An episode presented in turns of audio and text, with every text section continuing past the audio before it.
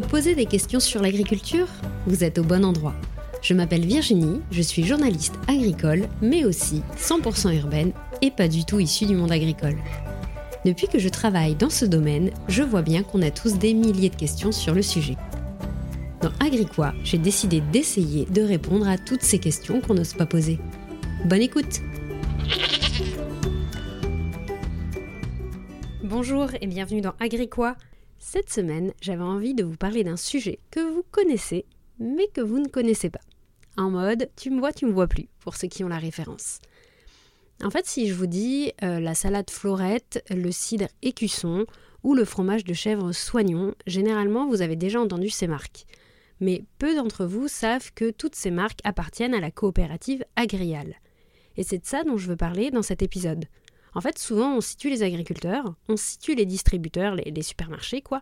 Mais tout ce qu'il y a au, milieu, on ne le connaît pas, ou au final, très peu. En tout cas, moi, je ne le connaissais pas. Et c'est justement de ça dont j'ai envie de vous parler dans cet épisode. Il y a quoi exactement entre les agriculteurs et nous? Et en quoi ça nous concerne directement? Ça va être le sujet de l'épisode du jour. Jusqu'à ce que je travaille dans le monde agricole, je ne savais pas, euh, enfin, je ne m'étais pas posé la question de comment un grain de blé dans un champ arrive sous la forme d'un paquet de pâtes dans mon supermarché. Pourtant, on mange trois fois par jour, donc ça me semble un élément extrêmement important dans notre vie quotidienne. Et dans cet épisode, on va parler de par quelle magie, par quel phénomène cette transformation se produit. Alors il y a quoi entre les agriculteurs et nous? C'est quoi la, la, chaîne de valeur? On va appeler ça comme ça. Et bah déjà, tout commence par la collecte. Forcément, pour que le grain arrive quelque part, je vais vous parler du grain parce que c'est l'exemple qui me vient en premier en tête. Mais voilà, pour que le grain arrive quelque part, il a bien fallu qu'il soit collecté. Donc il y a des grosses entreprises de, collecte chargées euh, de faire ça, de rassembler au même endroit les matières premières des agriculteurs. Donc par exemple, ça va être dans les entreprises de collecte du, du, grain en céréales, ça va être dans les grands silos que vous voyez souvent au milieu des champs. Euh, pour le lait, ça va être la laiterie du coin qui va venir chez l'agriculteur, pour, enfin chez l'éleveur, pour collecter le lait et le ramener à la laiterie. Et donc ce sont des entreprises qui, le premier maillon de cette chaîne. Ensuite, ces entreprises, elles vont vendre ce produit à des transformateurs, aux usines, quoi, qui font euh, une, deux, euh, plusieurs transformations pour arriver au produit final que l'on connaît. Et ensuite, ces transformateurs, ces usines, vont le vendre aux distributeurs, donc au supermarché, pour que ça arrive jusqu'à nous dans tout ça, il y a plusieurs structures, plusieurs formes d'entreprises, et ça me semble super important de les connaître. Alors, euh, je vais vous citer quelques noms et quelques, quelques structures. Donc déjà, il y a des entreprises privées. La plus connue, ça va être Lactalis, typiquement qui est un groupe laitier. Donc eux, ils vont collecter du lait, ils vont le transformer dans leurs usines et le vendre ensuite aux distributeurs. Donc les agriculteurs vont signer un contrat avec, euh, avec une laiterie, donc une laiterie du groupe Lactalis, pour qu'ils viennent collecter leur lait et qu'ils puissent ensuite le vendre derrière. Ensuite, il y a les négoces. Les négoces, ça va être notamment dans le grain ou dans le vin, donc dans les céréales ou dans le vin. Euh, et eux, ils vont collecter la matière première chez les agriculteurs et ils vont ensuite le vendre. Ici, il n'y a pas de transformation euh, d'usine ni rien du tout. Ça va juste être acheter, revendre, acheter, revendre. Ça, c'est les négoces. Et là, pareil, les agriculteurs peuvent avoir des contrats où ils peuvent également juste vendre en one-shot leurs matières premières. Mais on en reparlera par la suite. Et enfin, le troisième type, ça va être les coopératives, les coopératives agricoles. Au départ, je voulais faire un épisode seulement sur elles, mais je me suis rendu compte qu'il y avait plein de choses en fait autour que je connaissais même pas avant. Donc avant de vous parler seulement des coopératives, il fallait bien parler du reste. Donc du coup, les coopératives agricoles, c'est quoi? Et ben en fait, les agriculteurs, il y a euh, plusieurs dizaines d'années en arrière, ne voulaient plus travailler avec des entreprises privées ou des négoces. Et ils ont créé une structure qui leur permette d'être fournisseurs de matières premières, comme dans le cas des autres, mais également d'être propriétaires de leurs outils de transformation ou euh, d'être tout du moins plus, euh, plus actifs sur la négociation des prix dans le cas de la collecte de leurs produits.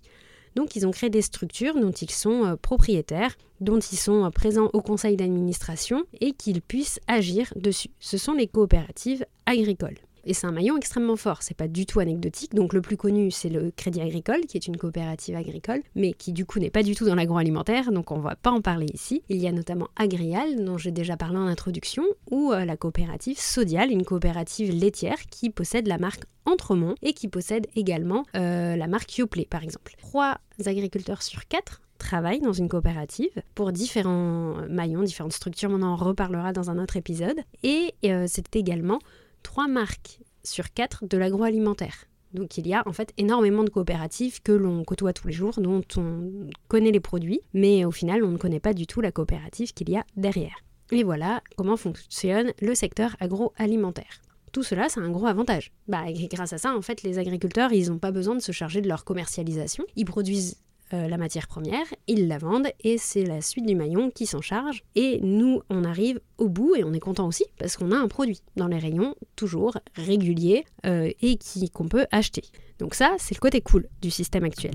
Et pour la petite info, pour ceux que ça intéresse, comment ça fonctionne, les agriculteurs, donc euh, comme j'ai commencé à l'expliquer, vont signer des contrats avec ces différentes boîtes et euh, ce qui va être par exemple sur le volume à donner, qui va être sur la qualité du produit, la variété, euh, son prix, un prix de base qui va pouvoir évoluer, on va en reparler par la suite. Et donc du coup, tout ça fait que les agriculteurs vont négocier leur prix avec le premier maillon, avec le maillon de la collecte.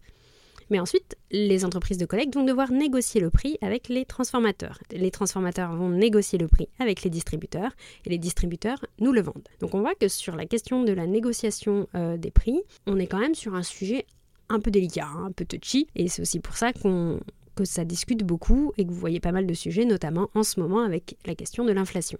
Mais donc du coup, ces différentes structures sont censées euh, aider les agriculteurs et nous en assurant une continuité de l'alimentation. Et il y a euh, des entreprises, comme pour tout, hein, il y a des entreprises top, il y a des entreprises moins bien, il y en a qui sont très contents de leur coopérative, il y en a qui en sont moins contents, il y a des success stories et il y a des problèmes. Bref, c'est un monde extrêmement varié et mon objectif, c'est pas de caricaturer le système, mais vraiment de le simplifier pour déjà savoir ce qu'il y a dedans.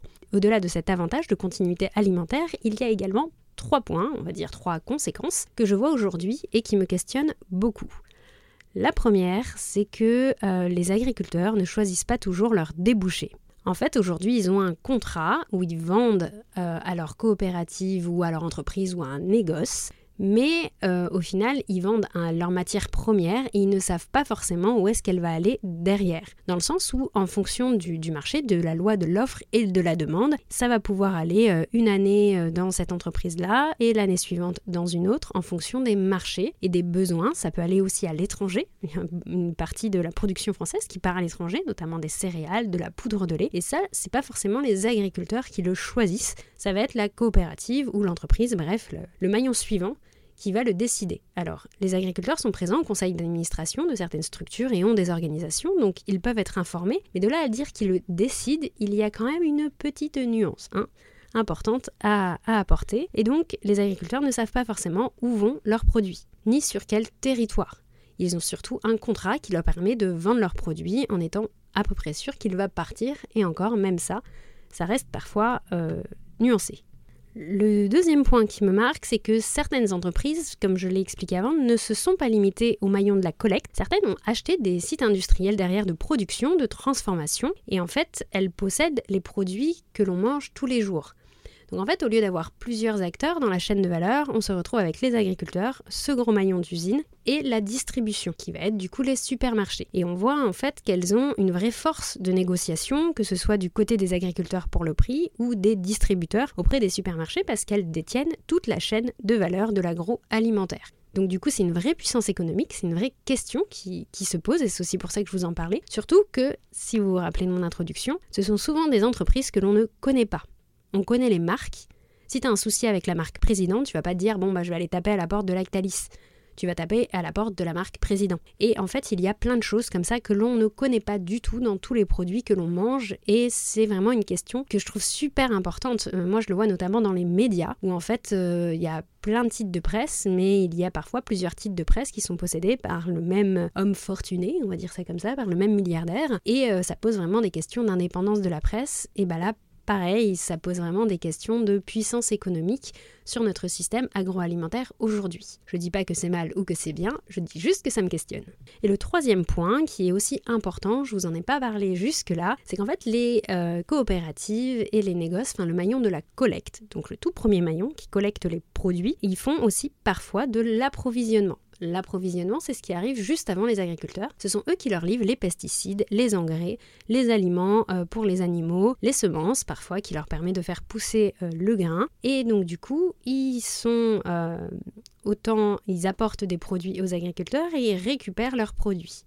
Donc en fait, les agriculteurs ne travaillent qu'avec un seul client. Et ça, moi, ça me rappelle notamment dans l'entrepreneuriat où un entrepreneur n'a pas le droit de travailler avec un seul client. C'est ce qu'on appelle du salariat caché. Et dans cette situation, je trouve qu'on s'y retrouve quand même bien. Et ça me questionne beaucoup justement sur la place de l'agriculteur qui est euh, normalement chef d'entreprise, qui détient sa ferme et euh, qui détient ses produits et qui peut les vendre. Et là, dans ce cas-là, quand il achète des produits et qu'il les revend à la même, on n'est plus sur, la même, euh, sur le même niveau, sur la même, euh, la même égalité, on va dire. Et euh, ce système-là, ça existe notamment en volaille, dans la filière donc des volailles, et également dans la filière porc. Et ça peut se retrouver aussi dans d'autres trucs, mais c'est les premiers points qui me, viennent, qui me viennent en tête.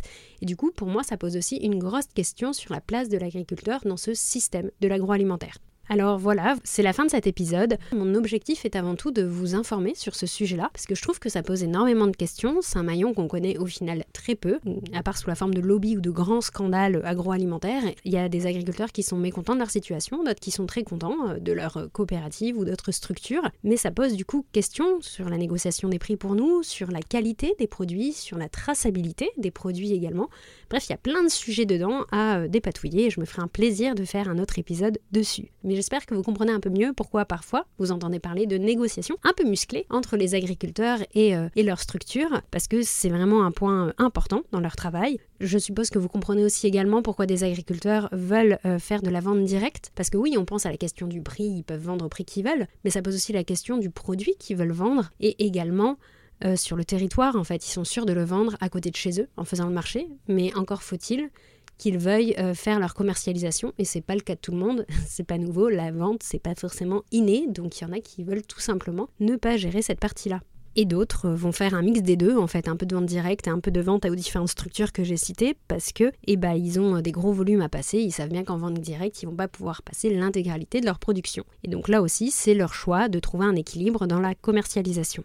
Bref, j'espère que cet épisode vous a plu. N'hésitez pas, vous aussi, si vous avez des questions, à me les envoyer. J'ai mis en place un répondeur qui vous permet juste euh, bah, de cliquer sur play et vous enregistrer un peu comme vous laissez un message. N'hésitez pas, le lien est dans ma description et je me ferai un plaisir de vous répondre par la suite. Merci beaucoup et à bientôt.